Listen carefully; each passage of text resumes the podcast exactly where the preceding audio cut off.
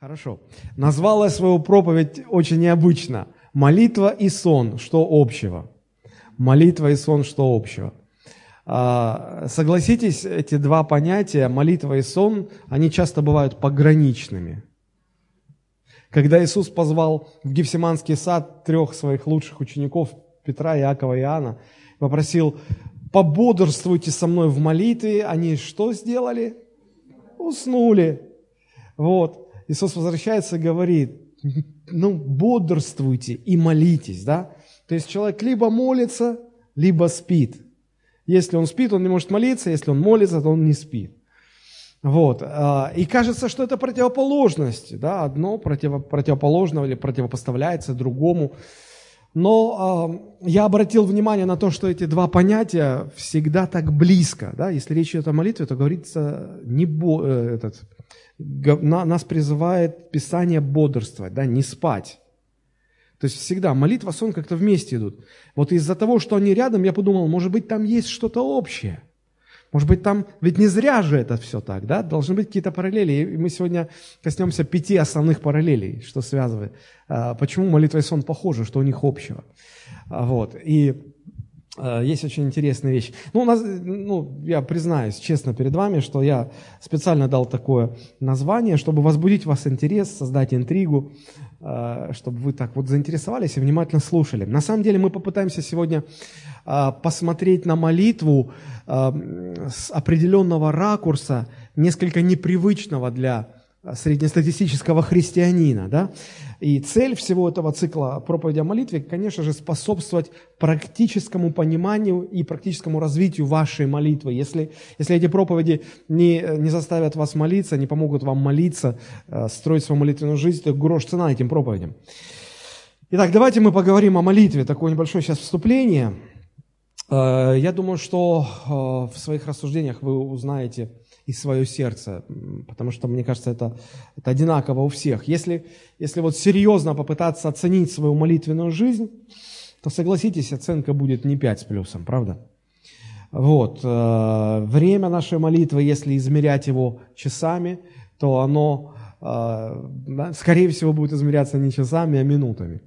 Минутами в день. И это правда, что люди мало молятся. Это правда, что э, сегодня современное христианство не знает, что такое глубина молитвы, что такое продолжительная молитва. Для многих из нас э, молитва остается неизведанной тайной. И вот сегодня хотелось бы немножечко приподнять покров этой тайны, э, немножечко глубже посмотреть на молитву. Э, что нам мешает молиться? Почему мы мало молимся? Ну, самая распространенная причина, люди говорят, ну, я занят, у меня очень много дел, и в том числе и религиозных дел, и молитва как бы вытесняется из нашего графика. Мы, в принципе, не прочь бы помолиться, правда? Ну, кто из христиан не прочь помолиться? Но как-то все так складывается, что вот как-то не успели, а потом уже не нужно. Да, и мы привыкаем, мы привыкаем жить без молитвы. Нет, конечно, когда что-то экстренное случается, мы молимся, да, потому что, как сказал один человек, а, даже атеист молится тогда, когда ощущает Бога бесконечно великим, а себя бесконечно нуждающимся в этом бесконечно великом Боге. Даже атеисты тогда молятся. Но это экстренные, аварийные такие ситуации. Э, мы, мы молимся, потому что понимаем, что у Бога там все ключи решения всех проблем. Может, Он поможет. И Бог помогает, э, авария устранена, и мы продолжаем опять э, жить привычной религиозной жизнью. А что Библия говорит о молитве? Много чего говорит, но более всего Библия говорит о молитве э, в плане ее непрестанности, в плане ее постоянства. Вот если вы выпишете все характеристики, что Библия говорит о молитве, то больше всего мест э, вы обнаружите касаются непрестанности и постоянства молитвы. Ну вот два таких классических места. Первое в Фессалоникийцам 5.17 написано «Всегда радуйтесь, непрестанно, что молитесь». Непрестанно молитесь. А Колоссянам 4.2 написано «Будьте постоянны в молитве». Будьте постоянны в молитве. Но это не значит, что нужно просто э, вот не, не закрывать рот и постоянно повторять какие-то слова. Не об этом речь идет. Вы поймете, о чем идет речь, когда мы закончим сегодня наши размышления. Вот. А, но, но так или иначе, сегодняшнее христианство, оно потеряло практику молитвы, оно, оно перестало быть молящимся христианством. Апостол Павел, а, написав свое письмо к Тимофею, сказал там такие слова о церкви, что церковь должна быть столпом и утверждением истины. То есть хранителем истины, правда? Но я думаю, что церковь должна быть не только хранителем истины, но и хранителем духовной практики, в том числе практики молитвы. Потому что когда, а, когда мы видим, что целое поколение а, христианств, в христианстве теряют практику молитвы, то даже если возникает желание научиться, то мы сталкиваемся с проблемой, а у кого спросить? А кто покажет? А кто научит? А как, а как вернуть это? И если, если церковь перестает быть хранителем духовной практики, молитвы, поста, общения с Богом и так далее, и так далее, то исчезают, постепенно исчезают люди, носители этих истин, люди, носители этой практики. Действительно, уже потом не у кого спросить, не у кого спросить. Вот, и сегодня кризис христианства, наверное, как мне кажется, по большому счету, это кризис молитвенной жизни, кризис молитвенной практики, а, я бы так сказал. Потому что люди, ну, на мой взгляд, не знают, а, что значит молиться по-настоящему. И вся молитва сводится к каким-то шаблонам, ну, как вот, как, как обычно мы начинаем молиться. Наш Небесный Отец – мы приходим к Тебе во имя Иисуса, или садимся за стол, мы говорим, Господи, благослови эту пищу. Одни и те же шаблонные фразы. И знаете, мы их повторяем, э, и даже иногда бывает как-то неудобно вот, повторять, но, но мне кажется, что все равно где-то в глубине души теплится надежда, надежда на то, что ну, это еще не все, что из себя представляет молитва, что молитва должна быть чем-то большим, правда? А, если спросить у современных христиан, в чем заключается их духовный опыт молитвы, наверняка мы обнаружим, что многим людям-то и сказать будет нечего, правда? Ну, не, пастор, я молюсь, молюсь. Конечно, мы все пытаемся. Вот, но из-за того, что у нас нет этого опыта, опыта молитвы, практической молитвы, а, из-за этого мы и слабы. И, в общем-то, все христианство сегодня, по большому счету, удерживается какими-то бесконечными программами, какой-то бесконечной деятельностью э, в попытке удержать людей в церкви. Меня недавно пригласили в Москву на конференцию. Знаете, как называется конференция? Э, не поверите. Называется «Как удержать новообращенных в церкви». Я, и, и пасторы серьезно над этим рассуждают. Не знаю, мне это кажется, что э, ну, вот это то же самое, как, как, как, как рассуждать на тему, как удержать младенцев в роддоме. Вот они родились и все сбегают, как тараканы в разные щели. Как их удержать? Нет, нет, ведь они, они родились, они беспомощны, беззащитны, они ничего не могут сделать. Проблема не в том, чтобы удержать, проблема в том, чтобы правильно взращивать, воспитывать, кормить, ухаживать. Вот, и кто-то очень точно заметил, я где-то услышал такую фразу, э, человек сказал, что когда-то раньше церковь была спасательной шлюпкой, забирающей на борт погибающих. А сегодня церковь – это скорее роскошный круизный лайнер, привлекающий на борт перспективных и состоятельных. Шлюпка уже никого не интересует. Нужен лайнер, нужно развлечение, нужна музыка. И я а, как в последнее время в какую церковь не попадешь, уже а, ощущение, как будто ты где-то на какой-то молодежной тусовке или рок-концерте. Свет тушат, дым, светомузыка, все такое вот. Ну, чистый тусняк. Вот. Э, но мне кажется, ну, поклонение должно быть при свете. Ну, ну, сейчас мы, наверное, начнем опять теологические такие споры. Ладно, оставим это. Хорошо, мы же говорим о молитве о молитве. Мне кажется, мы потеряли интерес к молитве, потому что перестали понимать ее сущность, ее суть. И вот сегодня хотелось бы ухватить вот эту птицу удачи за хвост прямо и понять, в чем же суть молитвы. Хорошо, давайте начнем рассуждать. Давайте начнем рассуждать. Мне нужно ваше внимание и ваша способность рассуждать вместе со мной. Итак, небольшое такое упражнение. Когда речь заходит о молитве, что вы себе представляете? Ну, поясню. Если я скажу слово «вкуснятина», согласитесь, каждый в своем воображении нарисует какое-то блюдо, которое для него и является этой вкуснятиной. И если спросить, это все будут разные какие-то вещи, разная какая-то еда. Вот. А когда я говорю э, молитва, то ваше воображение тоже рисует у вас в создании нечто, что является молитвой для вас. Так вот, что же такое молитва для вас? Это упражнение на самом деле очень важно, потому что оно позволяет увидеть истинную картину, то есть что мы считаем молитвой. И складывалось это ваше представление э, под воздействием разных факторов, под воздействием чтения Библии, э, под воздействием проповеди, которые вы слышали о молитве, ну и, конечно же, под воздействием вашего личного опыта молитвы, правда? Ну, для многих, для очень многих людей молитва – это просьба к Богу, правда? Для других это общение с Богом. Но для третьих молитва – это тяжелый труд.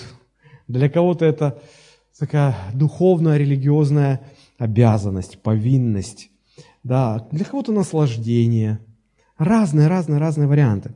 Вот. Но на самом деле понятие молитвы, оно многогранно, и мне совершенно не хотелось бы э, сводить все к какой-то одной грани, отметая в сторону все остальные. Нет. На самом деле молитва очень многогранна. Но мне хотелось бы остановиться на самой ее сути. На самой ее сути. Я прочитаю сейчас три места Писания подряд – вы следите на экране. А, размышление над этими местами Писания привело меня к определенным выводам, которыми я хочу с вами поделиться. Итак, Лука 6.12. «В те дни взошел Иисус на гору помолиться и пробыл всю ночь в молитве к Богу». Деяние 1.14. «Все они единодушно пребывали в молитве и молении с некоторыми женами и Марией, матерью Иисуса, и с братьями Его». Деяние 6.4. «А мы постоянно пребудем в молитве и служении Слова». Вот обратите внимание, а, вот эти фразы. Иисус пробыл всю ночь в молитве, а ученики единодушно пребывали в молитве, и апостолы говорят, а мы постоянно пребудем в молитве. Прибыть в молитве, прибыть в молитве. А, знаете, на какое размышление, на какую мысль натолкнули меня эти места Писания? Они натолкнули меня на мысль о том, что молитва это, – это не столько действие, которое человек совершает, сколько состояние, в котором человек пребывает. Вспомните, Иисус пробыл всю ночь в молитве. А ученики единодушно пребывали в молитве, и апостолы говорят, мы прибудем в молитве. Пребывают обычно в состоянии, правда? Не в действии, а в состоянии чего-либо.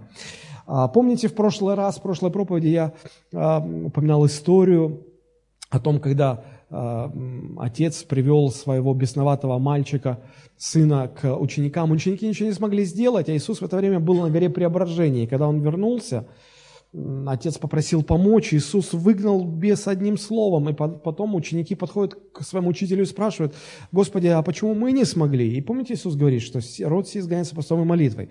Мы говорили, что слово «пост» добавлено в поздних манускриптах, и в оригинале стоит только молитва. Если, если разбирать грамматические строения э, вот, оригинального текста, то смысл получается вот какой. «Сей род не может выйти иначе, только если его выгоняет тот, кто пребывает в постоянно в молитве. То есть молитва, постоянная молитва изменяет внутреннее состояние человека. И сама молитва является неким состоянием, в котором человек регулярно должен пребывать, регулярно должен находиться. Так вот, молитва как состояние человека. Хочу акцентировать ваше внимание именно на этой мысли. Молитва как состояние человека. А, попытаюсь на различных примерах проиллюстрировать эту мысль. Какие состояния, в которых человек пребывает, вам известны? А, сон, мы сейчас коснемся сна. Да. Радость, ну вот самое простое, да? А, вот скажите, пожалуйста, радость – это действие человека или его состояние? Состояние, да, мы понимаем, что только находясь в состоянии радости, человек может радоваться. Вы же не можете решить, вот что сейчас вот раз, и вы будете радоваться, и тут же начать и радоваться. Ну, не получается так. Вы будете радоваться только тогда, когда погрузитесь в это состояние. Когда определенные причины, условия приведут вас в состояние радости, и вы тогда будете радоваться. Правда? А, ну, какой еще пример можно привести? Ну, противоположное, злость. Да? Злость ведь это тоже состояние человека. Да? Не его действие, а его состояние. Только находясь в состоянии злости, человек может злиться. Правда? У вас же не получится разозлиться на пустом месте, хотя у некоторых получается. Но, как правило, нужно, ну, нужно чтобы что-то разозлило, нужно, э, чтобы человек погрузился в это состояние. Вот. Вы будете злиться только тогда, когда определенные причины внутри вас создад, создадут, сформируют эту атмосферу злости. Да? И, и, и так злость – это действие или состояние человека? Это, скорее всего, состояние, порождающее соответствующее действие. Вот э, подумайте над этой фразой. Состояние, порождающее соответствующее действие. То же самое с молитвой. Смотрите, друзья, молитва, э, можно задать вопрос, это действие человека или состояние человека. Я хочу наставить на том, что это скорее состояние человека, чем действие. Почему? Потому что только находясь в состоянии молитвы, человек может по-настоящему молиться. У вас не получится молиться только потому, что вот вы решили сейчас щелкнуть пальцами и начать молиться. Но вы не будете по-настоящему молиться, потому что по-настоящему молиться вы будете только тогда, когда вы внутри будете пребывать в молитвенном состоянии, когда какие-то определенные причины вызовут у вас это состояние молитвы, и только в этом состоянии вы будете молиться. Причем эта молитва будет как бы как сама по себе, изнутри из вас исходить. Таким образом, молитва – это более состояние, нежели действие человека. А если точнее сказать, то молитва – это состояние внутреннего нашего человека, порождающее внутри нас молитву как действие. Это внутреннее состояние, которое побуждает меня молиться, которое заставляет меня молиться.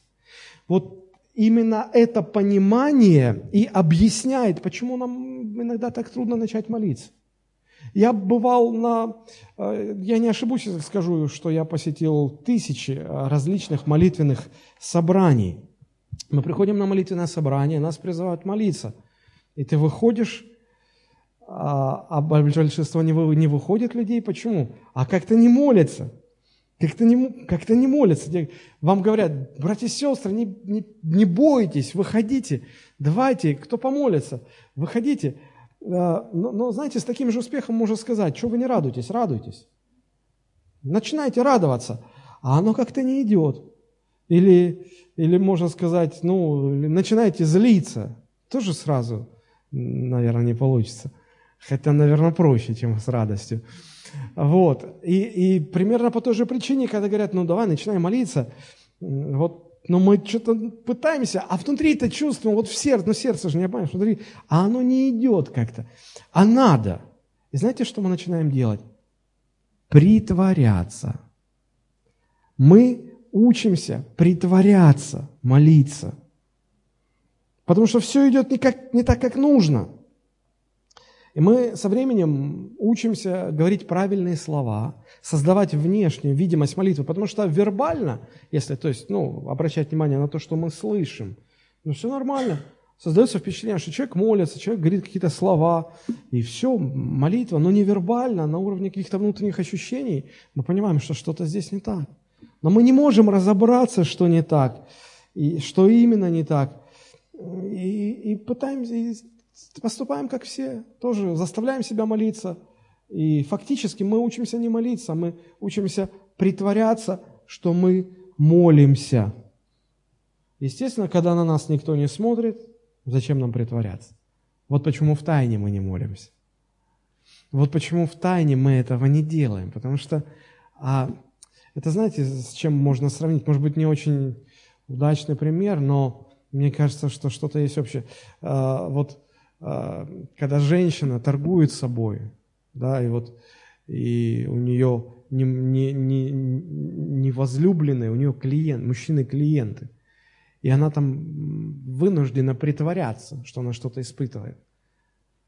И э, думаете ли вы, что она получает какое-то удовольствие? Нет, она, ей это противно. Примерно так же, когда человек притворяется, что он имеет контакт с Богом, он молится, внутри это противно. Вот почему, когда нас никто не видит, мы с легкостью, с облегчением вздыхаем. Ну, ну хоть не надо, тут, тут, хоть тут-то не надо притворяться. В результате мы в тайне не молимся вообще. Это становится для нас какой-то обязанностью, которую мы не любим. А на людях мы научились правильно все говорить. А, может быть, не всякий решится вот так, так говорить на тему молитвы, но, но разве вы никогда не переживали то, о чем я сейчас говорю? Конечно, конечно. А, молитва в каком-то смысле похожа на сон. Вообще, почему вот важно понимать разницу между действием и состоянием человека? Потому что действие человека предполагает его активную позицию. Человек что-то делает. Мы молимся, они молятся. Мы что-то делаем. А когда мы пребываем в каком-то состоянии, это говорит о, в определенном смысле о пассивной нашей позиции. Над нами что-то происходит. С нами что-то происходит. Не мы действуем, а мы переживаем, что что-то действует на нас. Да? Так вот, я э, беру на себя сегодня смелость утверждать, что молитва – это не столько действие, сколько состояние. Молиться – это не совершать действие, а пребывать в определенном состоянии, войти в определенное состояние и пребывать в нем. Э, я обнаружил, что очень много параллелей между молитвой и сном. я попытаюсь сейчас продемонстрировать это, показать это. Э, ну, сон тоже это не столько действие человека, сколько его состояние, правда? Состояние, в которое он погружается. Вы же не можете вот так вот, вот сейчас так щелкнуть пальцем и сказать, все, я сплю. Вот как только щелкнуло, я сплю. Ну, это на сеансах гипноза такое бывает, да? Вот, то есть не, ну, не получается так. Ни один человек так не может. Почему? Потому что между бодрствованием и сном что есть? Период засыпания – есть время, есть этап, когда человек засыпает. И для того, чтобы заснуть, войти, погрузиться в состояние сна, что? Нужны условия определенные, правда? Нужно лечь, да, успокоиться, закрыть глаза. В комнате должно быть тихо, темно, а, не жарко. Ваши мысли должны успокоиться, прийти в состояние покоя. Нужно постараться ни о чем не думать, Э, прогонять от себя все мысли или думать о чем-то хорошем, да, если какое-то время в таком состоянии пребывать, то человек незаметно погружается в состояние сна. И вот тогда, только тогда можно определенно сказать, что человек что делает? Спит. Спит. Даже актеры не могут сыграть сон. Актеры могут сыграть радость их учат этому в актерской школе. Они могут сыграть печаль, грусть, э, возбуждение, апатию. Могут сыграть это на раз. Но вот так на раз сыграть сон никто не может. Итак, сон – это состояние. Сон – это состояние. То же самое с молитвой. Вы не можете, решив, что сейчас будете молиться, просто щелкнуть пальцем и, и начать молиться. Правда не можете. Ну, наверняка кто-то сейчас сидит и думает, пастор, что ты такое говоришь? Я могу. Я, вот я прямо сейчас, вот если дашь мне микрофон, я могу выйти и начать молиться. Вот, да? И обычно, что такой человек говорит? Он берет микрофон и говорит, Отец Небесный, я прихожу к тебе... Стоп. Стоп, стоп, стоп, стоп. Вы считаете, что то, что вы сейчас делаете, это молитва? Вы можете сказать, ну да, молитва. Тогда я скажу, что я с таким же успехом могу прямо сейчас заснуть. Вот.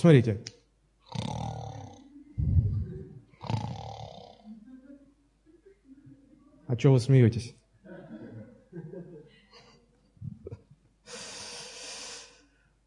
Я сплю? Конечно, я не сплю. Что я делаю? Я имитирую сон. Если вот мое храпение можно считать настоящим сном, вот тогда и то, что вы произносили слова э, «Дорогой Небесный Отец, я прихожу к Тебе в молитве», на тех же основаниях, тогда это тоже можно считать настоящей молитвой. Но вы понимаете, что э, вот то, что я закрыл глаза и стал издавать звуки, которые издает обычный человек во время сна, это еще не говорит о том, что человек спит. Вот точно так же человек, который произносит какие-то слова, похожие на то, что он молится, это еще не значит, что он на самом деле молится. Вы начинаете понимать, что молитва – это не, повтор... это не проговаривание правильных слов. Это определенное состояние, в котором человек должен пребывать. Это определенное состояние, в котором человек должен пребывать. Давайте рассмотрим пять основных параллелей между сном и молитвой. И то, и то состояние. И вот я хочу провести несколько параллелей. Первая параллель. Точно так же, как для того, чтобы спать, необходимо время засыпания, точно так же для того, чтобы молиться, нужно время подготовки к молитве. Нужно время и определенные условия для погружения в молитву. Что это за условия и как погружаться в молитву, мы будем говорить в следующей проповеди, в следующее воскресенье. Сегодня я хотел бы просто утвердить вас вот понимание того, о чем мы, мы говорим, о чем мы рассуждаем. Просто пока зафиксируйте себе вот эту очень простую мысль. Чтобы спать, нужно время и условия для засыпания, а чтобы молиться, нужно время и условия для погружения в молитву. Логично? Конечно. Конечно, хотя бы вот э, такая фраза из псалмов, из книги псалмов, э, где написано э, «Входите во дворы его с хвалою, во врата его со славословием». Смотрите, э, когда речь идет о том, чтобы поклоняться Богу, есть какие-то ворота, есть какие-то дворы, мы должны пройти через ворота – определ, в как, ну, с определенными какими-то действиями, есть протокол, есть, есть подготовительный период. Да? Но об этом будем позже рассуждать а, в следующее воскресенье. Итак, первая параллель, точно так же, как для того, чтобы спать, нужно пройти через этап засыпания. Точно так же для того, чтобы молиться, нужно пройти через этап погружения в молитву. Следующая параллель, вторая параллель. Если вы пропустите этап засыпания, то вы не сможете спать. Внешне со стороны, возможно, будет казаться, что вы спите. Похоже на то, что вы спите. На самом деле вы будете мучиться. Кто пытался вот ворочаться в кровати и вроде как бы вы хотели спать, потом сон перебился, и вы лежите, и вы, хотите, вы что только не делаете. Вы закрываете глаза, вы пытаетесь ни о чем не думать, вы ворочаетесь с одного бока на другой бок, боретесь с мыслями, пытаетесь спать, пытаетесь держать глаза закрытыми, еще раз как-то поворачиваетесь, а, а не можете спать. То есть вы пропустили этот этап, а, перебили его, вот, а, этап засыпания. И что, что в результате? Вы мучаетесь, правда? Это не сон, а сплошное мучение. Хотя со стороны может кажется, ну, он отдыхает. Вот точно так же, если вы пропустите этап вхождения в молитву, вы не сможете молиться. Внешне со стороны будет казаться, что вы молитесь. На самом деле вы будете мучиться. Мучиться, а не молиться. Вы будете подбирать какие-то слова, закрывать глаза, ходить вперед-назад, повышать тон голоса, понижать тон голоса, срываться на крик или шептать что-то, возбужденно провозглашать или слезно умолять, вы будете мучить себя и мучить других. Это не молитва. Вы не вошли в состояние молитвы, но вы пытаетесь молиться. Не пройдя этап засыпания, вы будете мучиться от бессонницы. А не пройдя этап подготовки к молитве или погружения в молитву, вы будете, и начав сразу молиться, вы будете мучиться безмолитвенностью. Простите за такой термин. А, поэтому очень часто молитвенные собрания превращаются в, такую муку, когда люди не молятся, а пытаются делать вид, что они молятся. Итак, это вторая параллель. То есть, если э, не пройти этап засыпания, это не сон, а мучение. Если не погрузиться в молитву, это будет не молитва, это будет мучение. Это была вторая параллель. Третья параллель. Если долго человек не будет спать, если долго человеку не давать спать, что произойдет? Он умрет. А, говорят, что самой а, жестокой пыткой в застенках гестапо была пытка а, лишением сна. Человеку не давали возможность заснуть. Его кормили, поили, давали ему жить спокойно, но ему не давали спать. И из практики было обнаружено, что ни один человек из всех тысяч, тысяч, тысяч, может, сотен тысяч, кто был проведен через эту пытку, ни один не смог а, продержаться дольше 15 суток. Обычно 10, и человек умирает. То есть человек не может жить без сна. Он умирает. Так вот, параллель вот в чем. Как без физического сна человек не может физически жить, он умирает, так без молитвы внутренний наш духовный человек не может жить и умирает духовно. Остается только религиозная оболочка.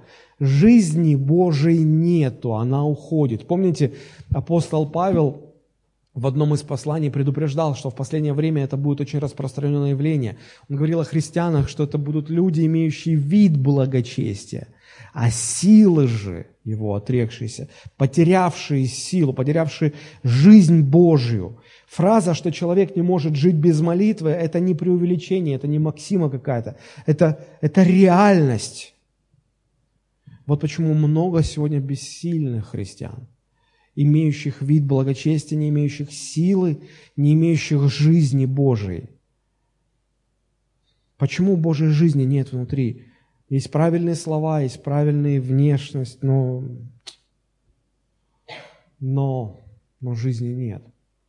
А, вы когда-нибудь встречали человека, страдающего бессонницей? Обычно эти люди раздражительные – они всегда вялые, всегда в плохом настроении. Ну, никакие, как мы говорим, да? Вот есть такие христиане. Бывают такие христиане. Раздражительные, вялые, э, в плохом настроении все время. И если ставить им диагноз, то все очень просто. Это, это христиане, которые страдают безмолитвенностью. Они не пребывают в состоянии молитвы. Они могут, может, проговаривать какие-то слова молитвы, но они не имеют этого состояния молитвы, настоящей молитвы. А, я читал, интересовался, какие симптомы обнаружатся у человека, который долго не спит. И обычно на третьи сутки, когда человек не спит уже трое суток, на третьи сутки а, начинает заплетаться речь, теряется координация движений, Потом человек уже просто не понимает, что происходит, день, ночь, где он, что с ним, да, какая-то дезориентация. Вот примерно тоже происходит и в духовном смысле, когда христиане себя ведут как последние грешники, когда они разговаривают как мирские люди. Что, почему?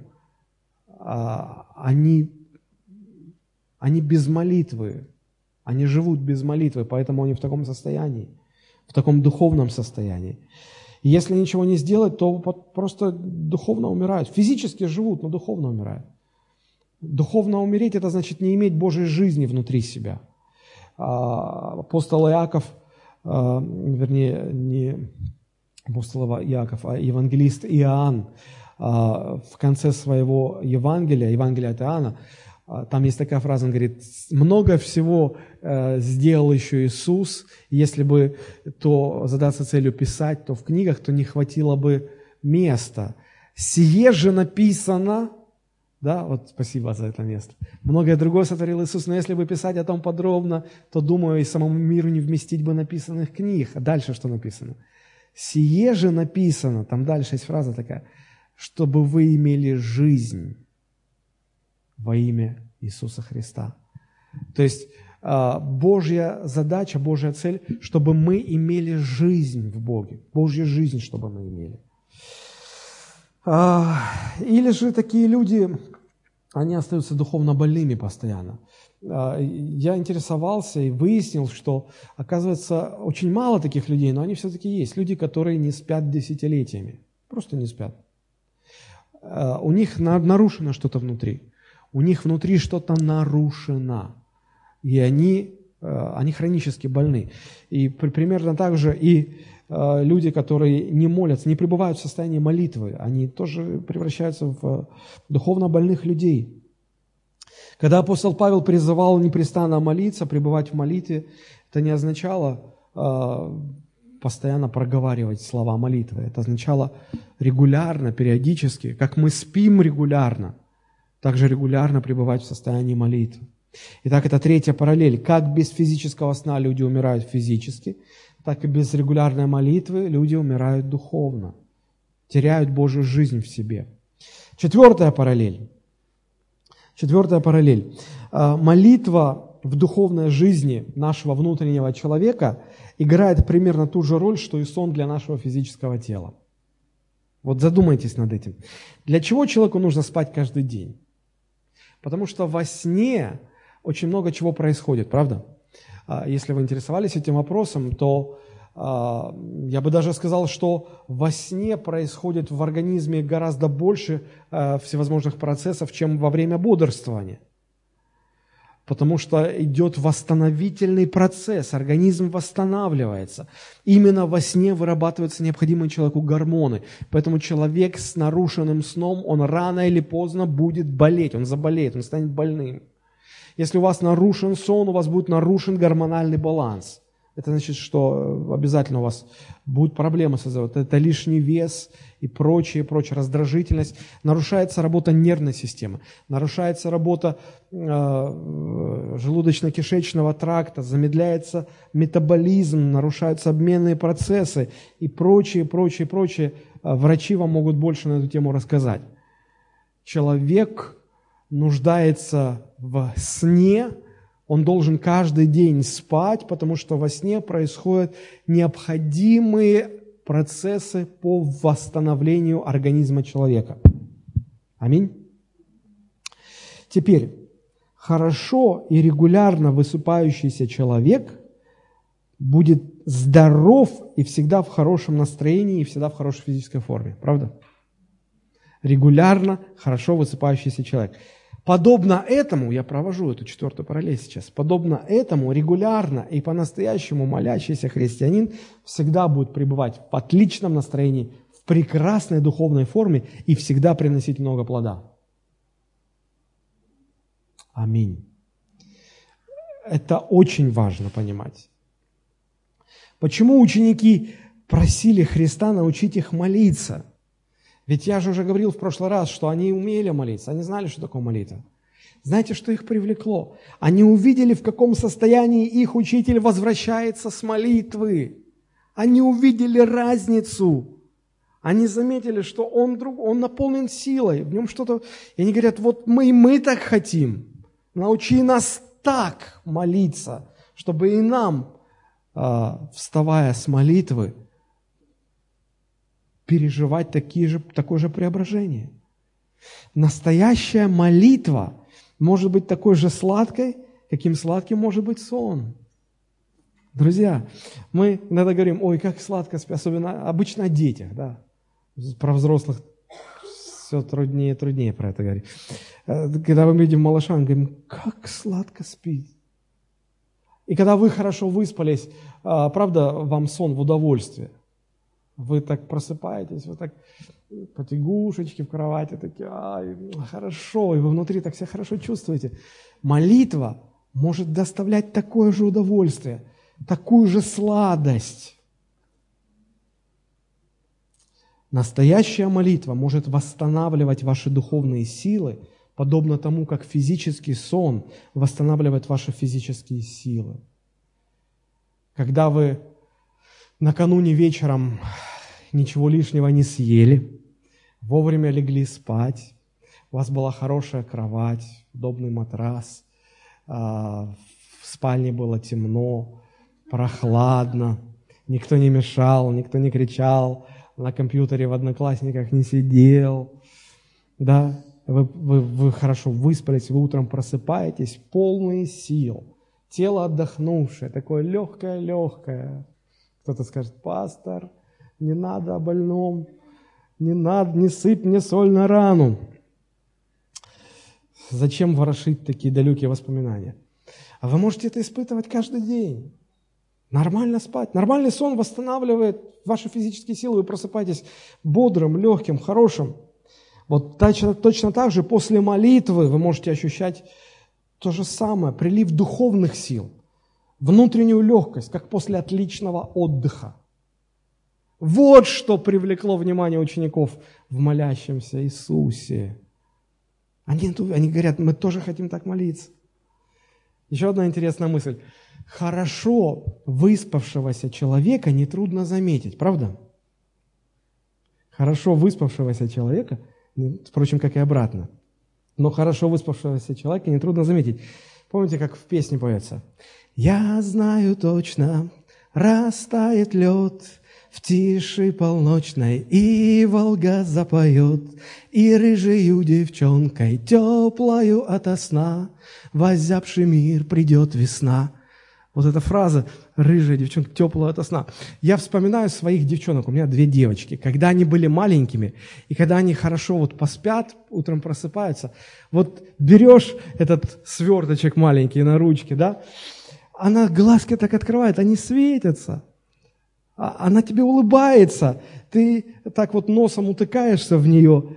Как она пахнет? Она пахнет мамой, пахнет детством, пахнет э, материнским молоком, пахнет счастьем, каким-то упоительным миром. Тепленькая такая, прижимаешь, так вот, а она уже дергается, она проснулась, у нее сила, она хочет, папа, отпусти, я хочу бегать, все, уже сон кончился. И вот когда так вот берешь, так хорошо на душе становится, правда? Вы переживали такое? Да, да. То есть это вот, вот человек, который хорошо выспался, да, а, не хочется отпускать. Подобный аромат источают вокруг себя люди, которые по-настоящему молятся, которые по-настоящему проводили время в молитве. От них Богом пахнет, от них небесами веет. Хочется прижаться к таким людям и не отходить от них. Как помните, Петр, когда Иисус взял троих э, своих учеников, в том числе Петра, на гору преображения, он молился, и он, написано, преобразился перед ними, и, Петр такой обалдевший, Господи, да, давай никуда не будем уходить отсюда, построим здесь три шалаша, вот вам вот тут, и нам, и, и нам хорошо здесь. Писание говорит, э, ну так тактично, э, ибо не знал, что говорит. Вот. Почему? Им хотелось там остаться. Им хотелось. Их, люди, которые переживают настоящее состояние молитвы, к ним тянет, рядом с ними хочется быть. А помните, Моисей, проведя время в общении с Богом, на горе спустился с горы, у него лицо светилось. Хорошо выспавшийся человек, от него веет бодростью, свежестью. И человек, который проводит время в молитве, когда когда выходит из молитвенной комнаты, и вы сталкиваетесь с ним, и начинаете с ним говорить, вы чувствуете эту свежесть, вы чувствуете это. Вот, и, и вам это даже, как тем ученикам захочется сказать, а научи меня тоже так молиться. Я тоже такое хочу.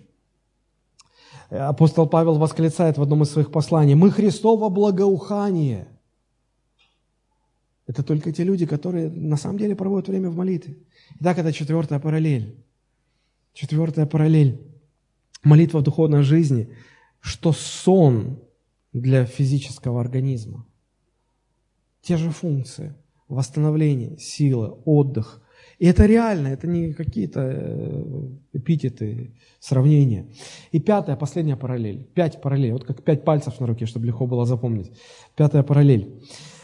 А, организм человека так устроен, что а, сам организм в нужное время побуждает человека спать. Вы замечали, что а, под вечер у вас, как молодежь сейчас говорит, рубит спатушки. Так вот. Ну, вот так вот, клонит сон. Да? Почему это происходит? Потому что если организм у вас э, нормально работает, то а, в нужное время, когда уже время идти спать, у вас вырабатываются определенные гормоны, определенные вещества попадают в кровь, которые клонят в сон. И если в этот момент вы просто ляжете и положите голову на подушку, вы тут же уснете. Переживали такое? То есть сам организм как бы вас подталкивает.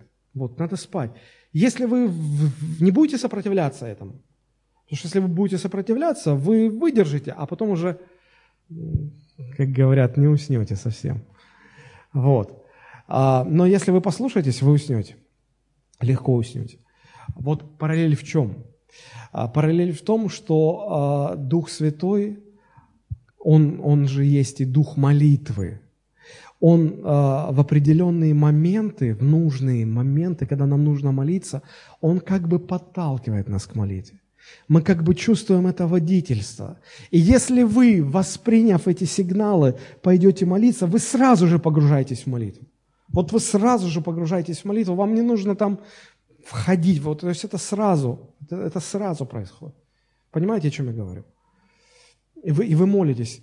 А, я а, помню, как один а, из моих друзей, он, он делился, он пастор, и он рассказывал, давно-давно это было, он говорит, мы как-то общались, у нас было несколько человек, служителей, и говорит, это уже был вечер, уже поздно было, мы так хорошо а, проводили время в общении, и, говорит, мы все втроем почувствовали, что вот, вот сейчас надо молиться. Говорит, и мы оставили стол, чай, вышли из кухни, зашли в комнату. Говорит, и мы, и мы стали на молитву, мы э, опустились на колени, мы начали молиться. И говорит, когда мы ну, встали с молитвы, вышли, мы не поверили, на улице было уже светло. Говорит, ночь пролетела в молитве, мы, не, мы даже не заметили. Мы не спали, но мы были бодрые, отдохнувшие. Было так хорошо, мы буквально физически чувствовали Божье присутствие. Мы, мы просто говорили с Ним, э, говорили Ему о своей любви. Просто само все как-то текло. Кто, кто не мечтает о такой молитве? Друзья, если, если мы на самом деле э, будем чувствительны к тому, когда Дух Святой нас ведет в молитве, и не будем сопротивляться, а будем э, послушны и пойдем молиться, мы тогда сможем проводить часы в молитве. Это, это похоже на то, как, когда человек чувствует, как в кровь выбрасываются гормоны, ответственные за сон. Человек клонит в сон, если он ляжет, он тут же уснет. Он выспится, он поспит долго и выспится хорошо. Вот пять основных параллелей, что общего у молитвы, чему сон может научить нас о молитве. Вообще я обратил внимание, что все потребности человека, и физические, и духовные, они имеют нечто общее. Бог так устроил. И знаете, что в них общее? Все потребности человека – это состояние, порождающее соответствующие действия. Все потребности. Ну, я приведу несколько примеров. Ну, как я уже сказал, человеку необходимо спать, да? Сон – это состояние, порождающее соответствующее действие. То есть человек погружается в это состояние, и потом это действие. Человек спит. Под воздействием этого состояния человек спит. То есть э, гормоны включаются, человек клонит в сон, и он спит. Человеку необходимо есть. Да? Вот. И питание предполагает, что вы будете переживать чувство голода, состояние голода, правда? И вот это состояние, оно порождает действие. Вы будете искать, что съесть. Вы будете совершать подход за подходом к холодильнику, потому что внутри сосет, внутри хочется кушать. Вы, вы чувствуете это. Да? А, вы, вы пребываете в этом состоянии, оно порождает действие, и человек кушает.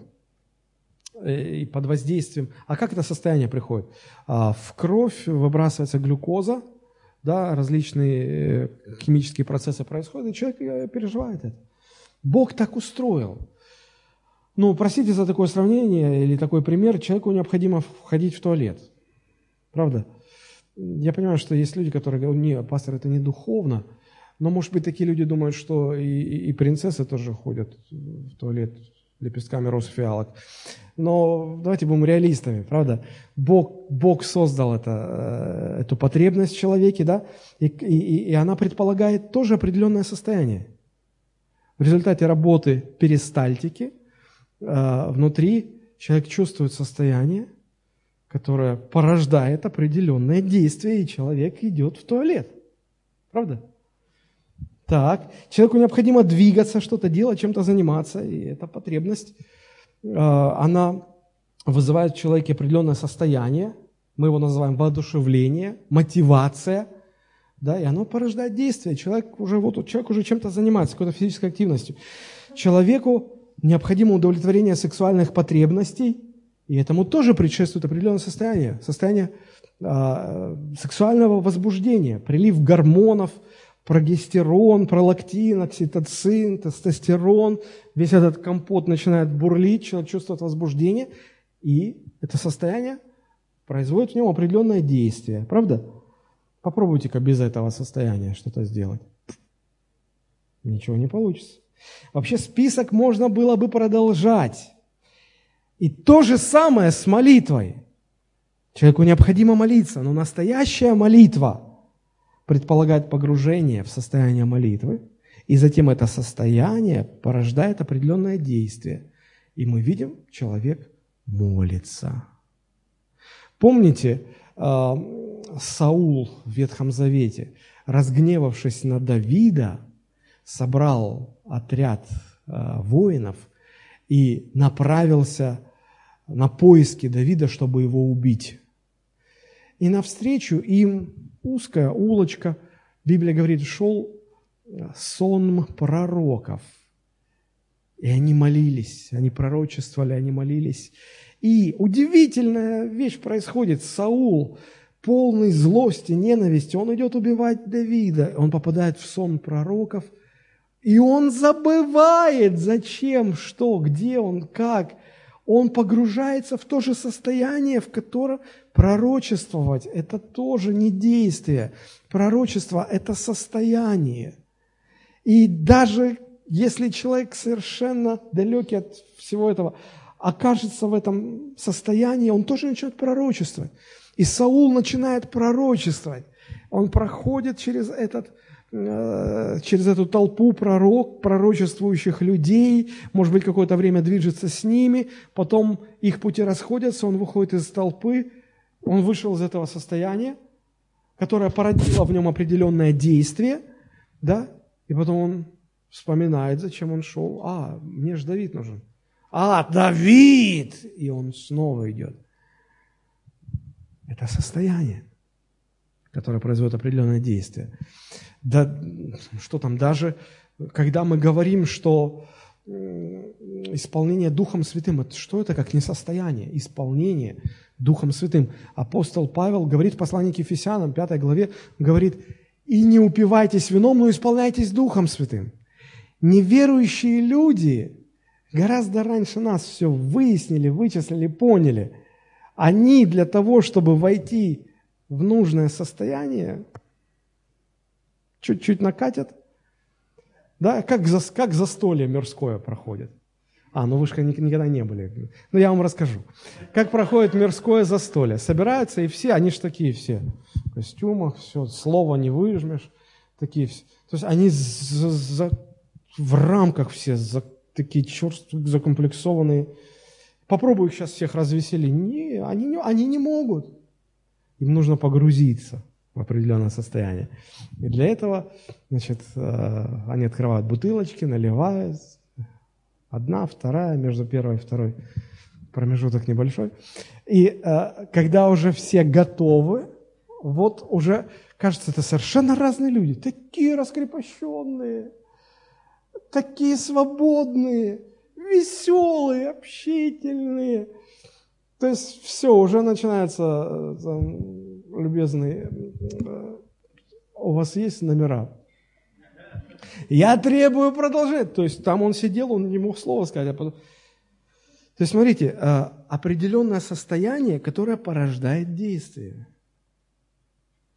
И апостол Павел говорит, так вот э, вы поймите, э, что по, по той же самой аналогии, только теперь вы не вином должны упиваться, а вы можете наполняться Духа Божьего. И исполнившись Духа Святого, это состояние будет порождать в вас совершенно другие действия.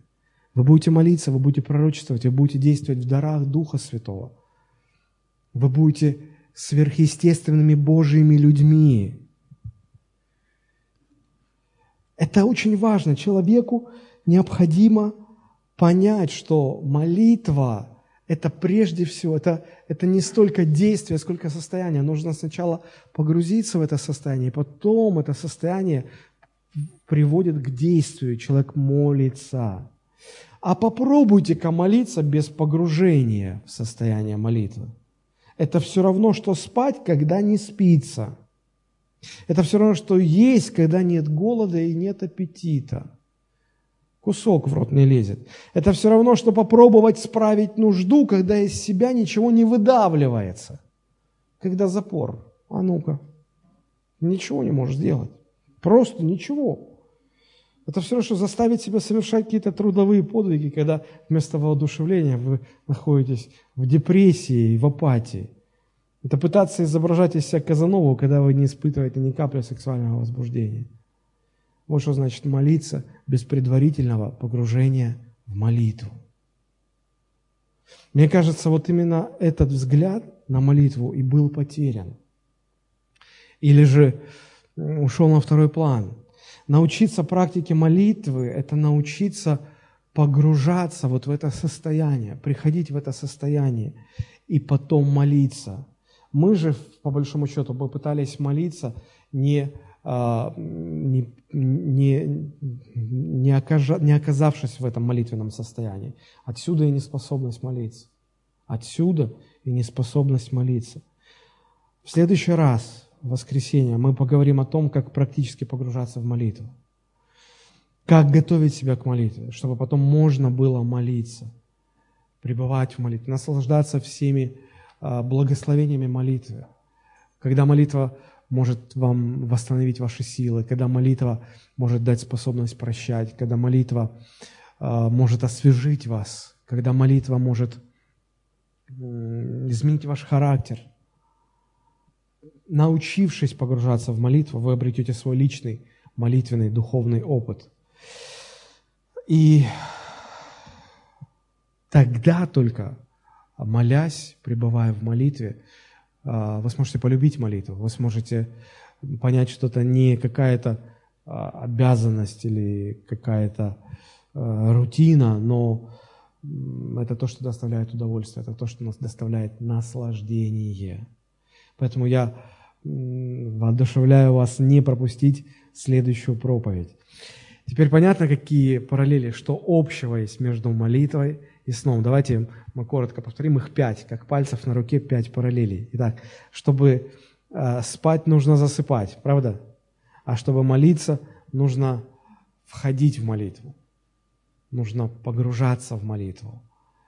Э, как часто я видел, когда люди начинают молиться, и они, они, они не молятся на самом деле, они просто произносят какие-то фразы из Библии, какие-то молитвенные клише – но, но ты видишь, э, ты смотришь на этого человека, ты чувствуешь этого человека, ты понимаешь, он не молится. Он не молится. Он слова говорит, но, он, но молитвы нет. Почему? Потому что нет этого вхождения. Вторая параллель. Не пройдя этап засыпания, вы будете мучиться от бессонницы. И не пройдя этап вхождения в молитву, вы будете мучиться, а не молиться на самом деле. Третья параллель. Как без физического сна люди умирают, так и без молитвы христиане умирают духовно. И четвертая параллель. Молитва в духовной жизни, она что сон для физического тела. Восстанавливает, возвращает силы, освежает и так далее. Примерно те же функции, примерно та же роль. И пятая параллель. Как существует естественное побуждение ко сну, организм дает нам а, понять, как бы направляет, мы испытываем, как можно сказать, религиозным языком водительство – спать.